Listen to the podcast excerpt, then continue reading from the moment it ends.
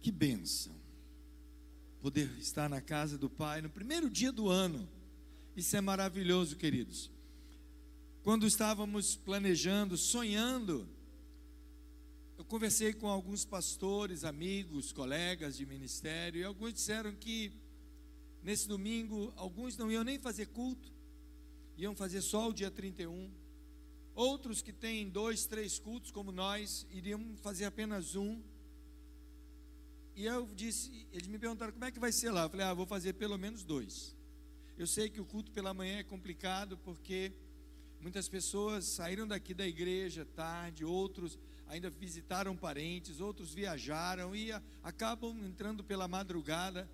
Eu mesmo fui dormir mais de quatro horas da manhã, então a gente não teria energia suficiente para estar aqui no culto da manhã. E eu sei que se eu marcasse ter o culto da manhã, ia estar só eu e a pastora Bruna aqui, né? A gente ia estar aqui sem falta, né, Bruna? A gente ia emendar direto. Mas Deus nos dá sabedoria para usá-la, viu, querido? A cabeça está em cima do ombro, não é só para enfeitar, não. E aí decidimos fazer os dois cultos. Mesmo algumas pessoas dizendo, não vai vir quase ninguém para o culto das cinco. Coloque a mão no teu coração e diga, mas eu vim. Amém? E por sua causa eu vim também, para adorar esse Deus maravilhoso. E vou permanecer no culto, no próximo culto, que vai ser o das sete e meia. Mas, querido, toda caminhada, tudo que a gente faz, ela traz em si algumas coisas interessantes. Quando nós tomamos um propósito, temos um alvo em mente, e você firma a sua mente naquilo e você diz: Eu vou até lá, eu vou conseguir, eu vou, sabe? Seja o que for na tua vida, sempre você traça uma meta a ser alcançada. E algumas coisas acontecem durante o trajeto até você chegar lá. Por exemplo, quando você viaja, seja para onde for, para uma viagem curta, ou às vezes aquelas que é longa, dura mais de um dia, é lógico que durante a ida você se organiza.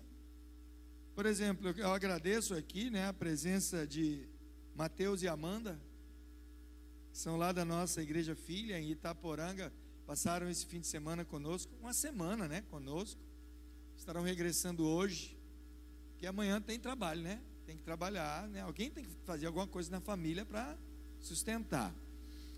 E a viagem daqui para Itaporanga, todos sabem que é aproximadamente seis horas de viagem. Vão sair daqui hoje, vão chegar amanhã lá. E durante a viagem, quando a gente vai a Itaporanga ou qualquer outro local, a gente sempre planeja aquela paradinha para lanchar, ou almoçar, ou jantar, ou ir ao banheiro, às vezes abastecer o carro, comer aquela tapioca no irmão Firmino, oh, coisa boa. E algumas coisas também podem acontecer de inesperado, mesmo que você planeje muitas coisas. Já aconteceu comigo, por exemplo, de furar um pneu, de dar um problema no carro e eu ter que mandar ajeitar, comprar alguma peça. Às vezes, o inevitável pode acontecer um acidente. Graças a Deus, sempre que nós viajamos para lá, Deus tem nos protegido, nos guardado. Mas na nossa vida é assim. E findamos o ano de 2022 numa trajetória de guerra mesmo. E adentramos agora 2023 e há um sentimento de cansaço em muitas pessoas. E precisamos renovar as nossas forças. Precisamos restituir algumas coisas que foram ficando pelo caminho que foram se gastando, que foram se desconsiderando, algumas coisas que às vezes faz parte até da nossa vida. Estamos mais velhos, mais cansados. Algumas pessoas têm acompanhado ali o bispo nas suas redes e têm visto que o bispo hoje, a gente passou um tempo que eu gostava muito de pedalar, hoje eu estou correndo bastante. Eu não faço isso, querido, porque eu sou vaidoso, não. Eu faço isso para sobreviver mais tempo para ter saúde. É isso que eu faço. Então, ah, o bispo agora só quer saber de correr, mas é para ficar vivo, querido. Sabe, se você não faz nenhum esporte, vai ler a Bíblia. O apóstolo Paulo diz que o exercício corporal é de pouco proveito. Ele não diz que é de nenhum proveito. Tem algum proveito você cuidar do seu corpo. E quando a gente se prepara, por exemplo, para fazer essa corrida, como eu fiz ontem, logo cedo pela manhã estávamos nos preparando, enquanto você estava dormindo ainda, o bispo já estava acordando quatro da manhã para ir para lá correr. E mesmo correndo pouco, eu ainda não estou correndo muito, né? Eu, eu marco fazer cinco quilômetros só, mas eu sei que até os três quilômetros a gente vai com toda, todo o gás. A dificuldade é na chegada é dos, dos três aos cinco, porque aquela energia começa a acabar, e aí você não faz mais pela força, você faz pela teimosia, você não faz mais pela disposição física, você faz pelo condicionamento emocional. Você não vai mais simplesmente porque você está somente preparado fisicamente, mas porque você quer chegar lá. E a primeira coisa que vem à sua mente, pelo menos na minha, é a vontade de parar, a vontade de desistir. Vem aquela famosa frase, né? Que bexiga eu estou fazendo aqui? Né? Que diacho, eu acordei de madrugada para vir correr igual um doido. Mas quando você se esforça um pouquinho a mais e cruza a linha de chegada, e aí você cansado, esbaforido, bebe água, lhe dão alguma fruta, né? Dessa vez me deram banana e maçã, eu acabei não comendo a maçã. Eu dei para um morador de rua que estava lá. E recebe a medalha. Aí você diz aquela medalha, ela não tem nenhum valor financeiro.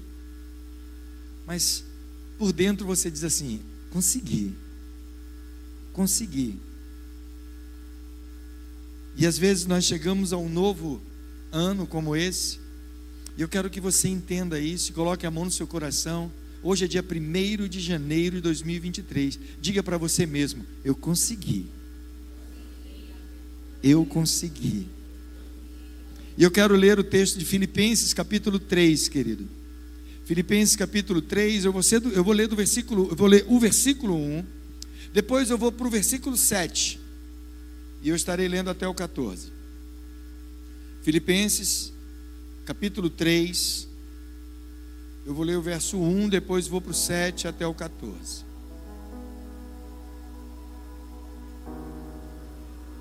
O apóstolo Paulo diz assim: Finalmente, meus irmãos, alegrem-se no Senhor. Escrever-lhes de novo as mesmas coisas não é cansativo para mim, é uma segurança para vocês. Verso 7. Mas o que para mim era lucro, passei a considerar como perda por causa de Cristo. Mais do que isso, considero tudo como perda comparado com a suprema grandeza do conhecimento de Cristo Jesus, meu Senhor, por quem perdi todas as coisas.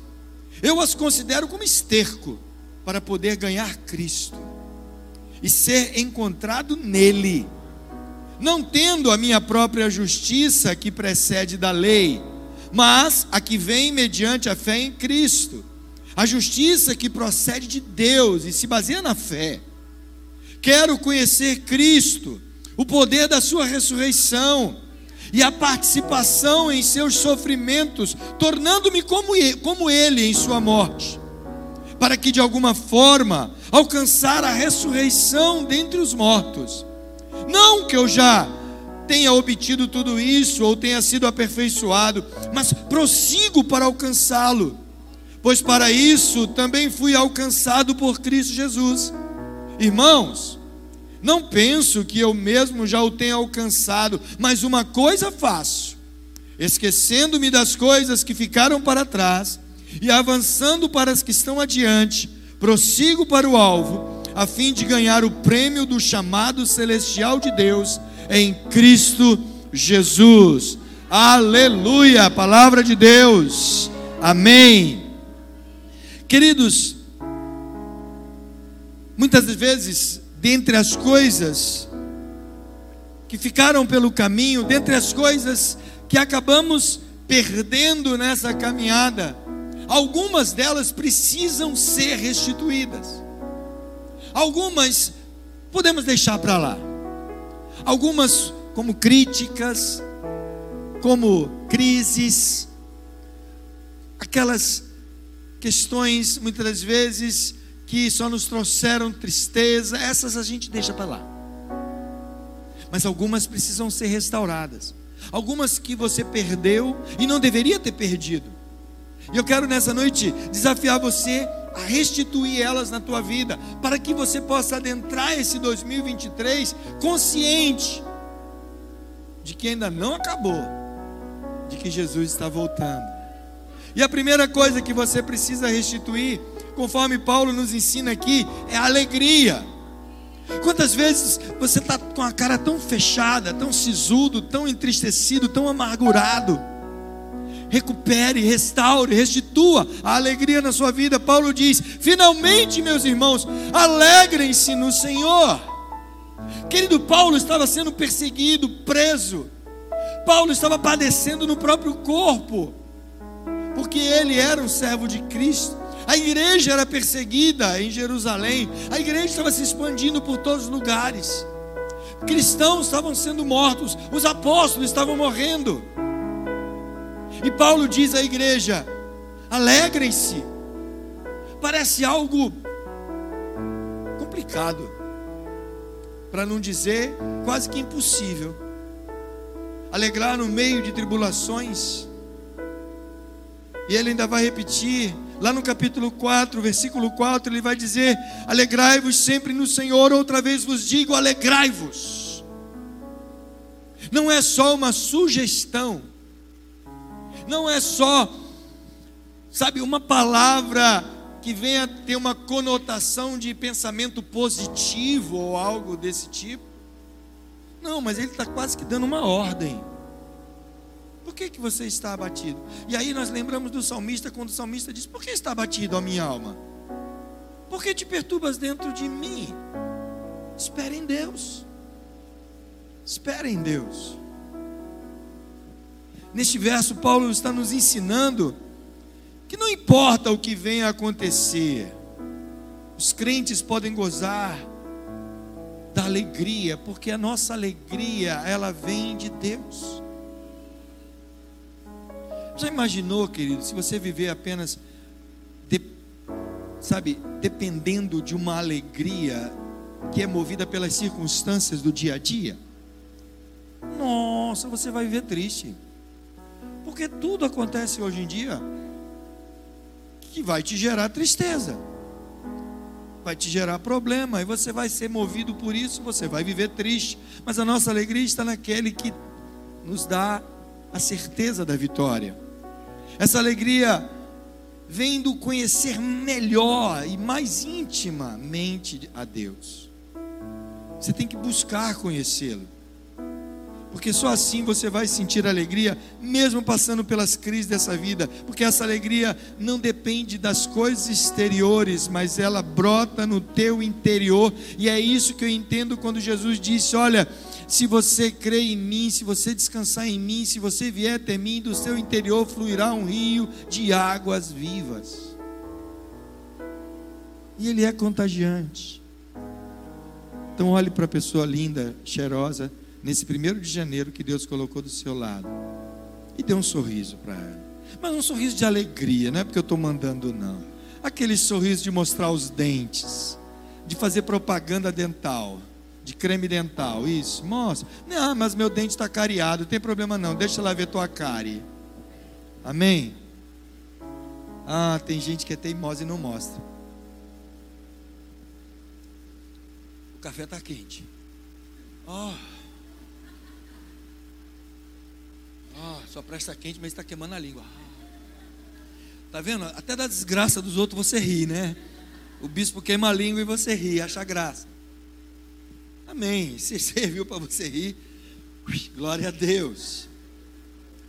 Queridos, você precisa entender que Jesus, ele nos traz a sua verdadeira alegria.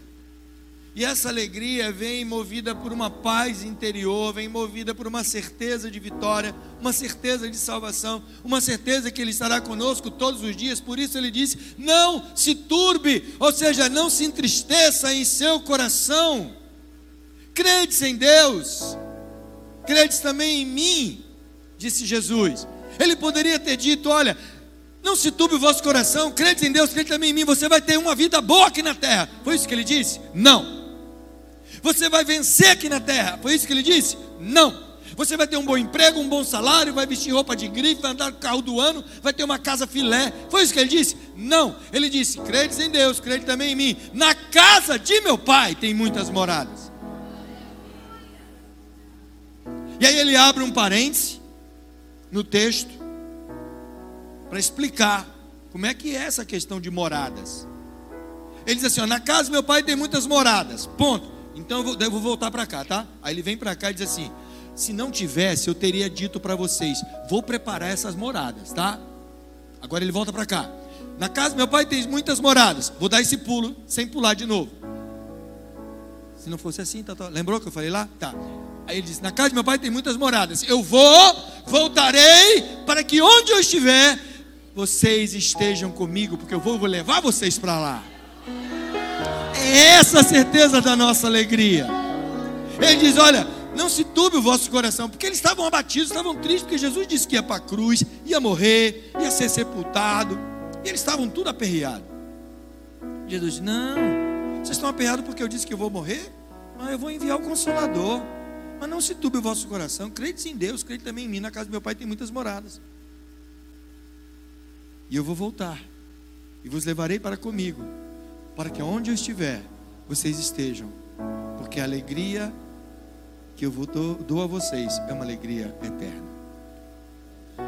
Então não se abata, querido, não se abata. Davi, depois de pecar, ele se abateu. E quando ele escreve o Salmo 51, confessando o pecado dele a Deus, ele diz: Senhor, não afaste de mim o teu espírito. E no versículo 12 ele diz: Senhor, restaura em mim a alegria da salvação. Restaura em mim a alegria da salvação. Querido, se você é salvo, sabe, nada, tudo que você vier a passar aqui vai ser passageiro. Vai ser passageiro. Por que, que a mulher suporta nove meses? Né? Temos ali a. Foi mãe há pouco tempo, né? Foi difícil os nove meses, não foi? Complicado. É dor em tudo que é lugar, é dor nos quartos, dor nas pernas, a perna incha.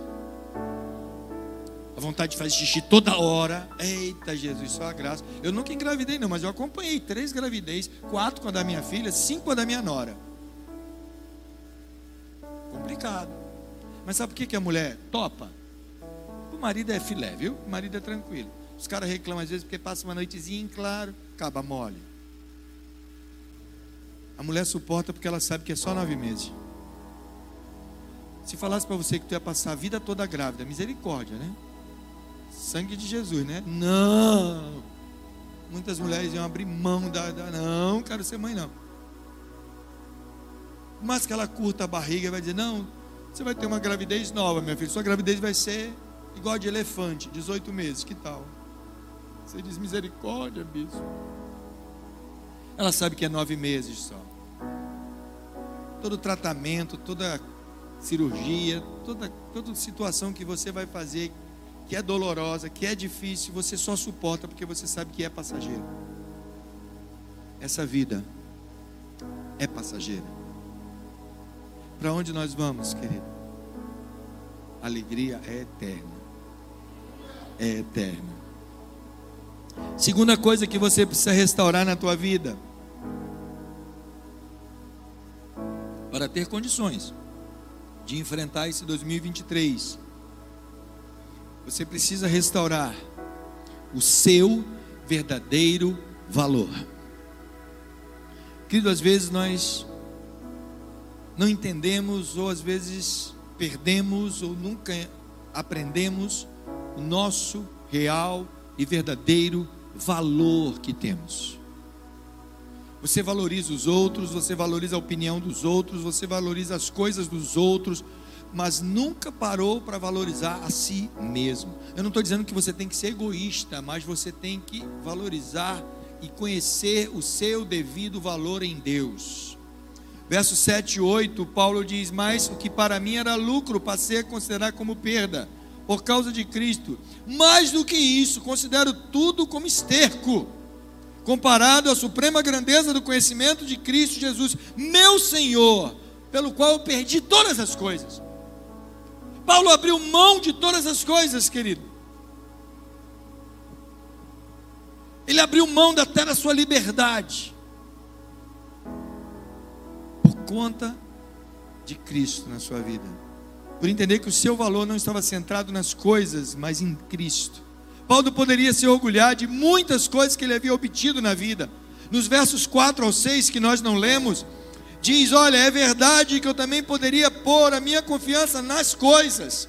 Se alguém pensa que pode confiar nelas, eu tenho ainda mais motivos para pensar assim. E aí ele dá o currículo dele. Paulo diz: Olha, eu fui circuncidado quando tinha oito dias de vida, sou israelita de nascimento, da tribo de Benjamim, de sangue hebreu Quanto à prática da lei, eu era fariseu. Eu era tão fanático que perseguia a igreja. Quanto ao cumprimento da vontade de Deus, por meio da obediência à lei, ninguém podia me acusar de nada. Nada. Ele diz: Eu sou judeu de judeu. Eu, é, Paulo foi instruído aos pés de Gamaliel, tinha cidadania romana. Paulo tinha autoridade. E ele abriu mão de tudo por amor a Cristo pelo desejo de conhecer mais a Deus. Ele poderia ter considerado tudo isso como crédito a seu favor no balanço da sua vida, mas agora que se encontrou com Cristo, todas as suas credenciais, todo o seu orgulho se tornaram inútil. Inútil. Eu não estou dizendo com isso que você não possa estudar, ser alguém, ser um doutor, ser, sabe? ter bastante influência, conhecimento. Não, você pode fazer isso. Deus muitas vezes se capacita para isso.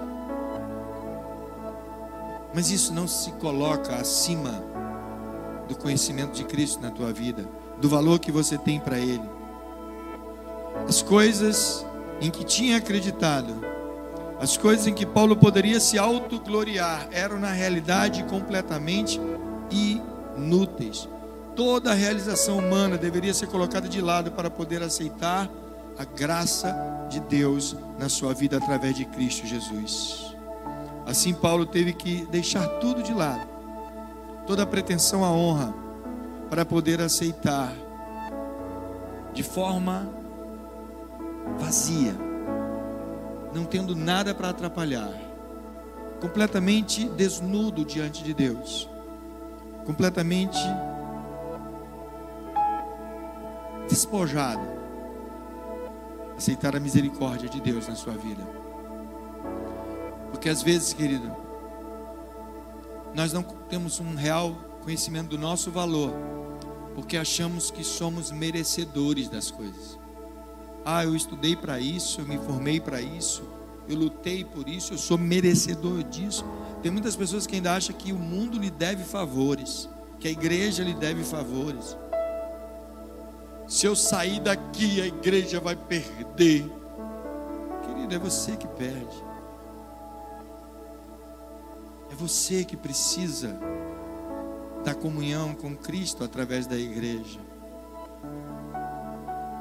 Você tem que conhecer o seu real valor. E você, muitas, muitas vezes, as pessoas, ou elas se superestimam, se achando donos da verdade, ou elas se subestimam se considerando um nada. Eu quero dizer para você, você precisa ter um real valor de si mesmo.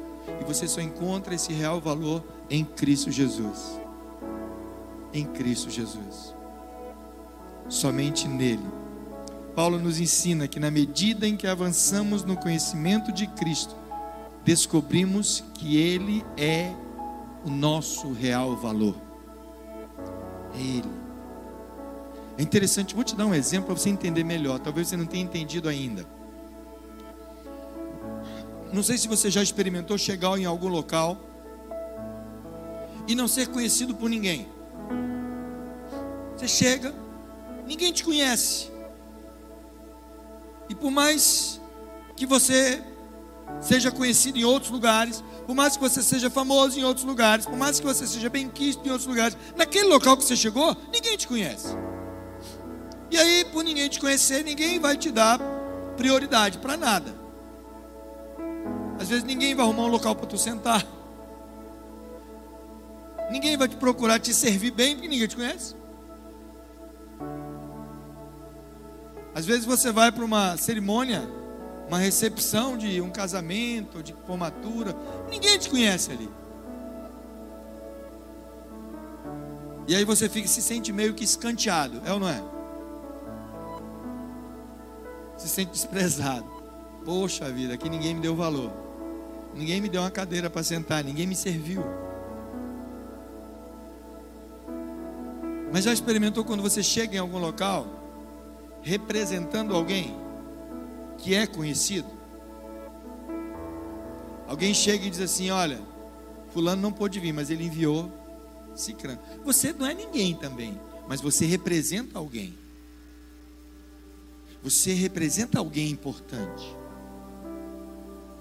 Você faz parte do círculo daquela pessoa que é conhecida. Você pode não ser, mas aquela pessoa é. Então imagina uma pessoa que é muito conhecida aí, sei lá, que você até gostaria de receber em sua casa. Pensa em alguém. Pensa. E diga aí um nome. Enquanto eu bebo água. Hum? Quem? Diga aí, pastora Bruna, conhece alguém que você gostaria de receber na tua casa? Alguém famoso. Hã? Pastora Giane, conhece alguém?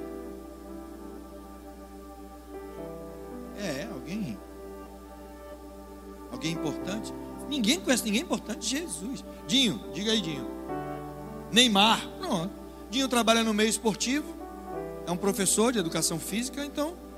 É, imaginou se Neymar ligasse para você, Dinho, Estou indo aí dar um pulo na tua casa. Vou em João Pessoa, quero ir na tua casa. Você ia recebê-lo muito bem. Mas mesmo que ele não pudesse vir, e ele falasse para Cedinho, eu não posso ir, mas eu estou enviando uma pessoa minha. E, e ele vai, sabe, tudo que você quiser tratar comigo, pode tratar com ele. E tudo que ele acertar com você em meu nome, está acertado. Como é que você ia receber essa pessoa? Como se estivesse recebendo o próprio Neymar, no caso. Já imaginou se Jesus falar para você assim: Eu vou na tua casa, igual ele falou para Zaqueu? Eita, já pensou? Uh, tem gente aqui que não pensou nem em Jesus, mas, mas se a gente pudesse trazer Paulo para nos visitar, né, pastora? Paulo seria uma pessoa tremenda. Quem gostaria de receber Jesus na sua casa? Aí ele vai dizer assim para você: Olha, talvez você já tenha orado, Jesus vem aqui pessoalmente na minha casa, carne e osso. Só que ele já está no céu. Ele está aguardando o dia que o Pai vai dizer: volte.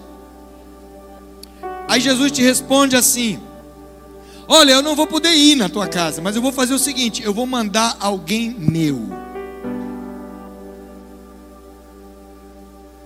Eu vou mandar alguém meu na tua casa.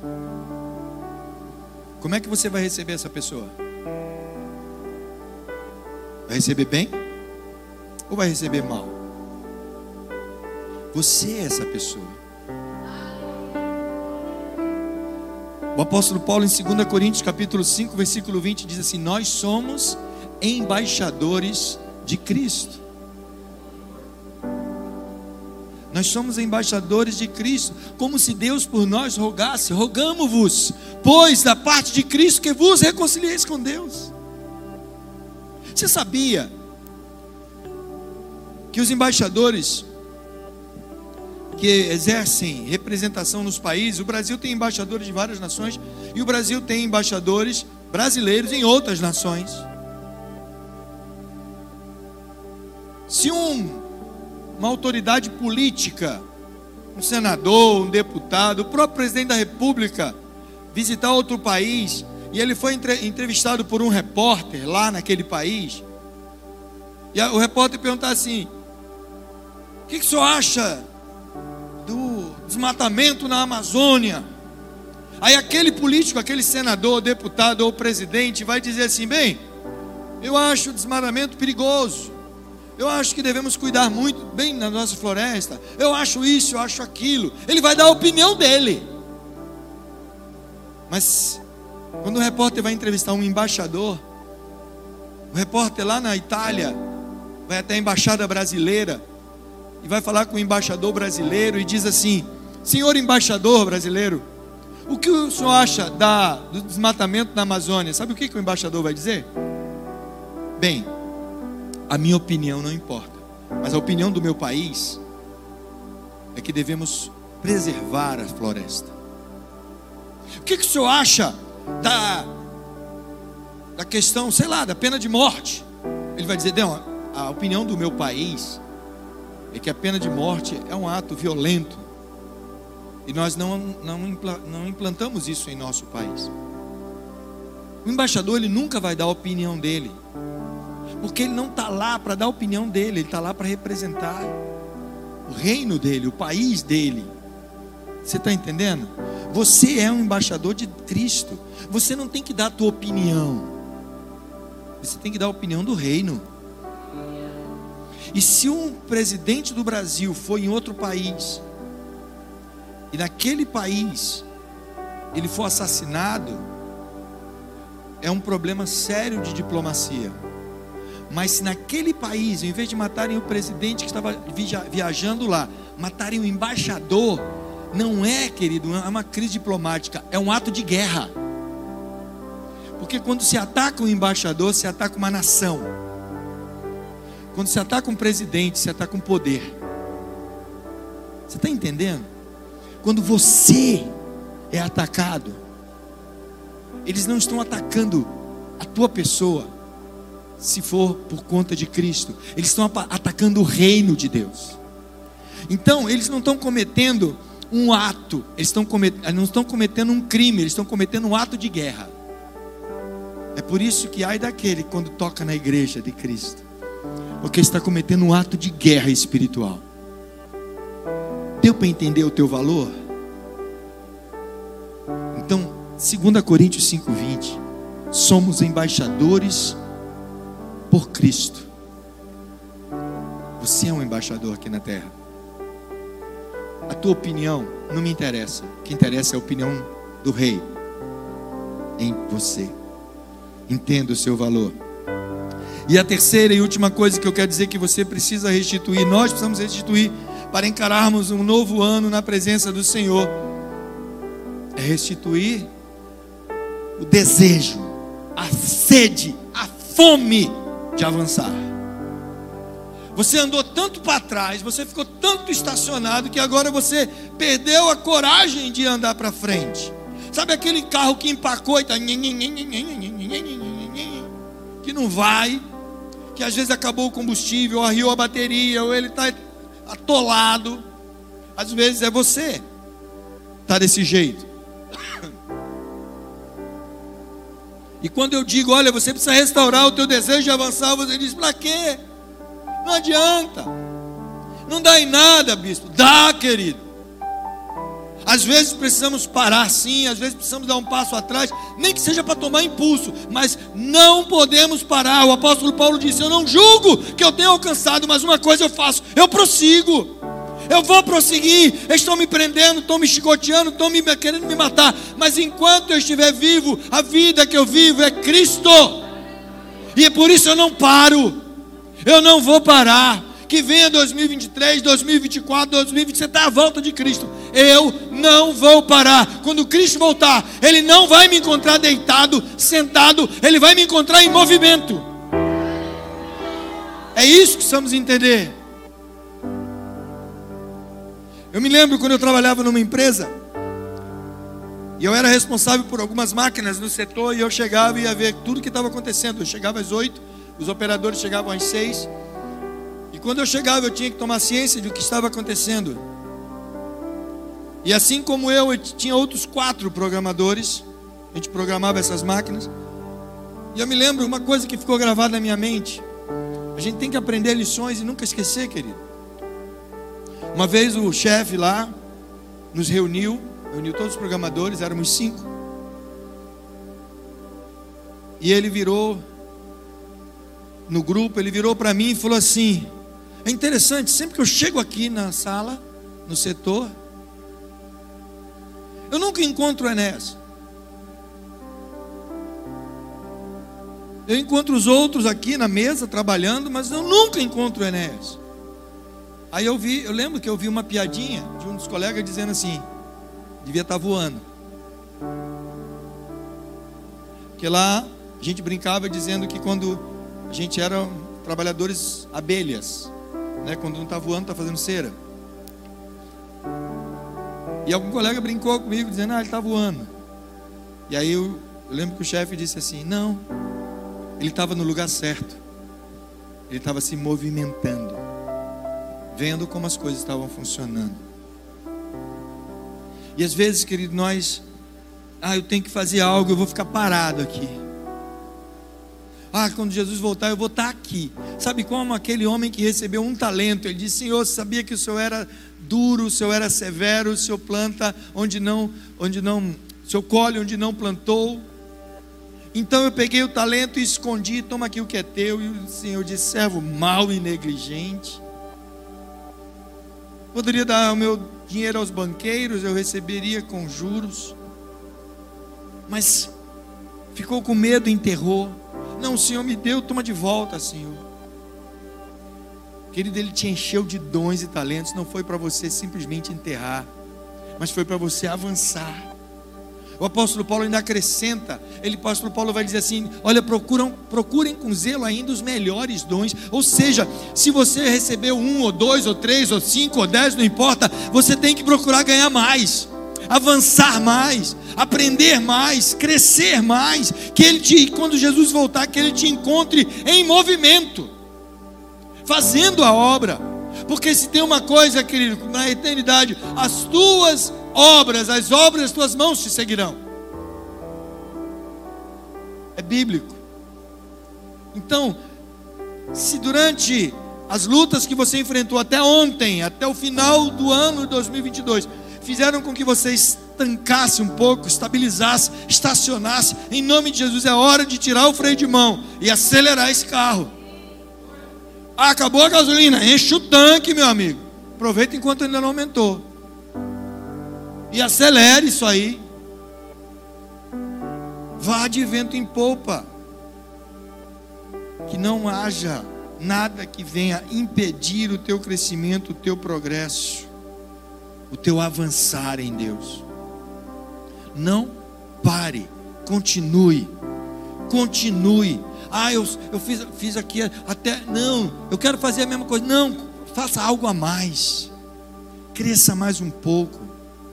Bispo, eu consegui ler a Bíblia toda no passado, amém. Leia duas vezes agora. Ah, mas não dá tempo de ler, ler uma vez e ler mais um outro livro. Vai, sabe, vai crescer, vai aprender uma coisa nova. Eu olho para as mulheres, mulheres rapaz, as mulheres, em relação aos homens, as mulheres têm uma criatividade em tantas coisas. O espírito criativo das mulheres é fantástico. Na área da, de, de, de, comida, na área de casa, na área, sabe, de, de ideias, de arte, de empreendedorismo. A mulher tem cada ideia, meu amigo.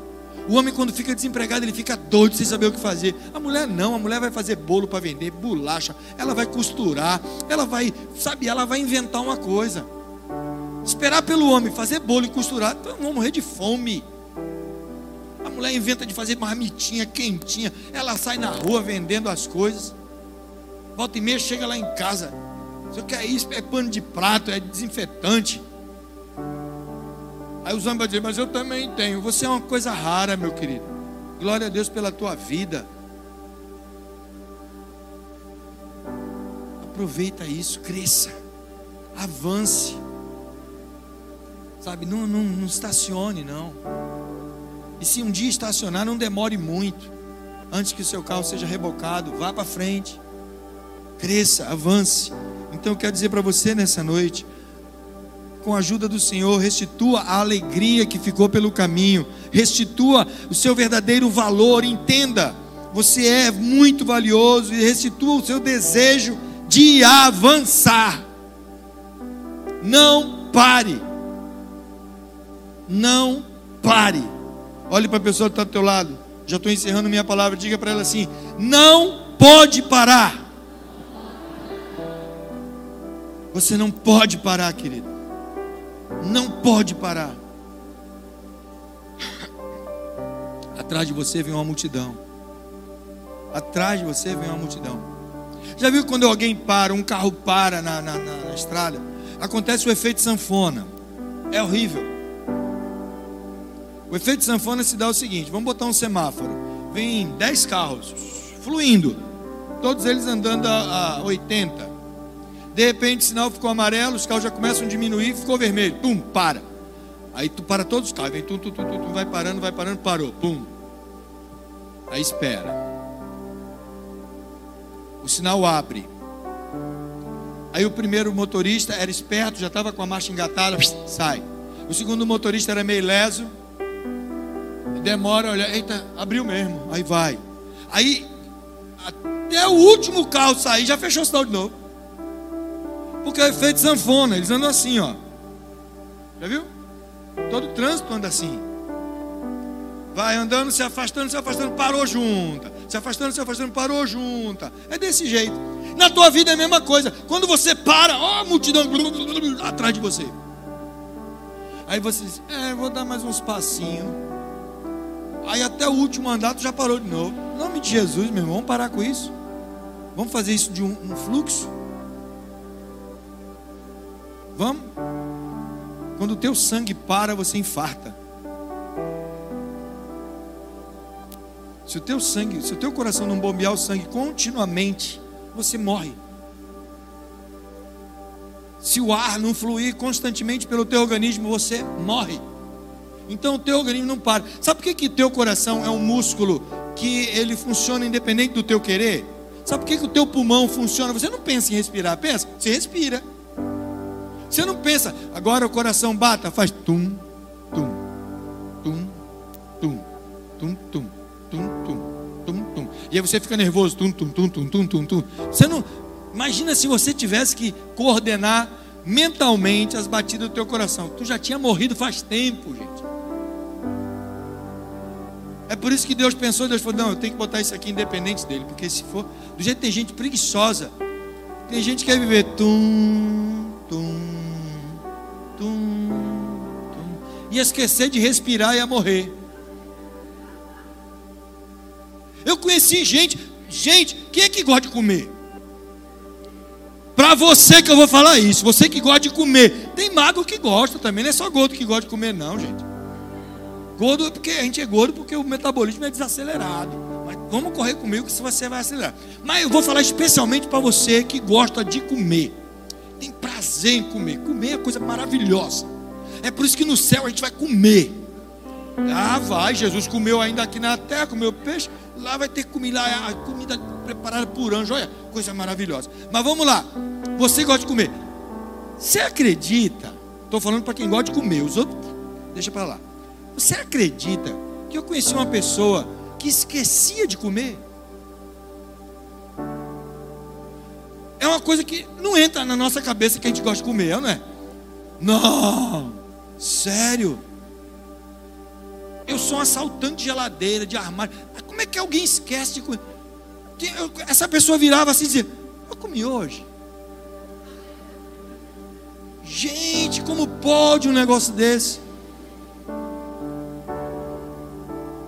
Imagina se ela, se então o coração dela dependesse dela se o pulmão dela dependesse dela.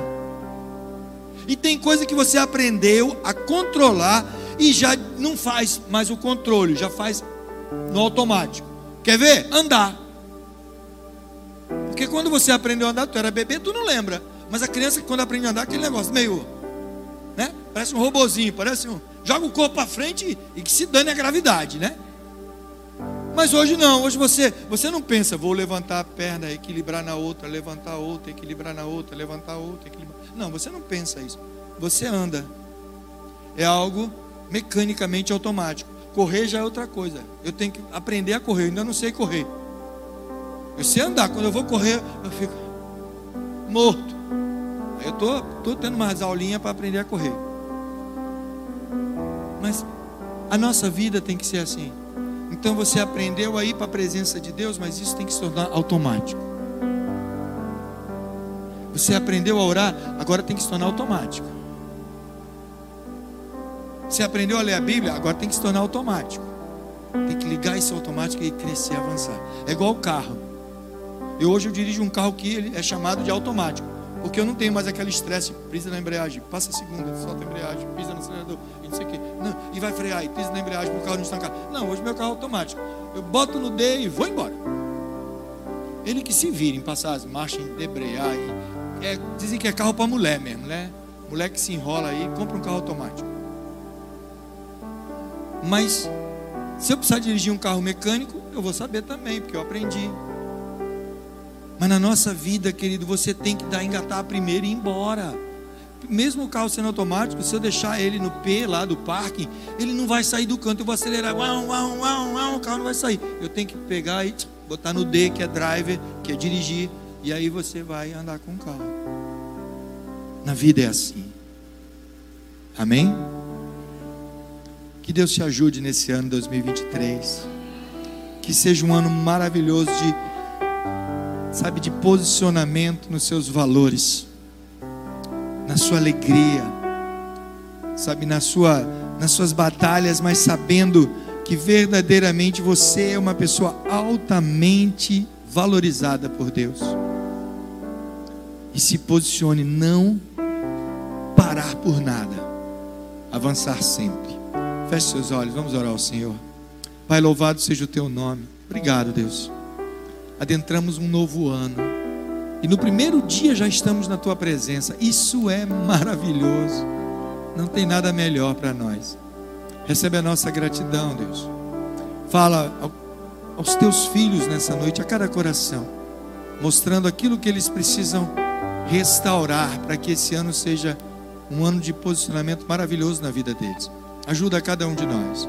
Te agradecemos, te adoramos, te oramos em nome de Jesus. Amém.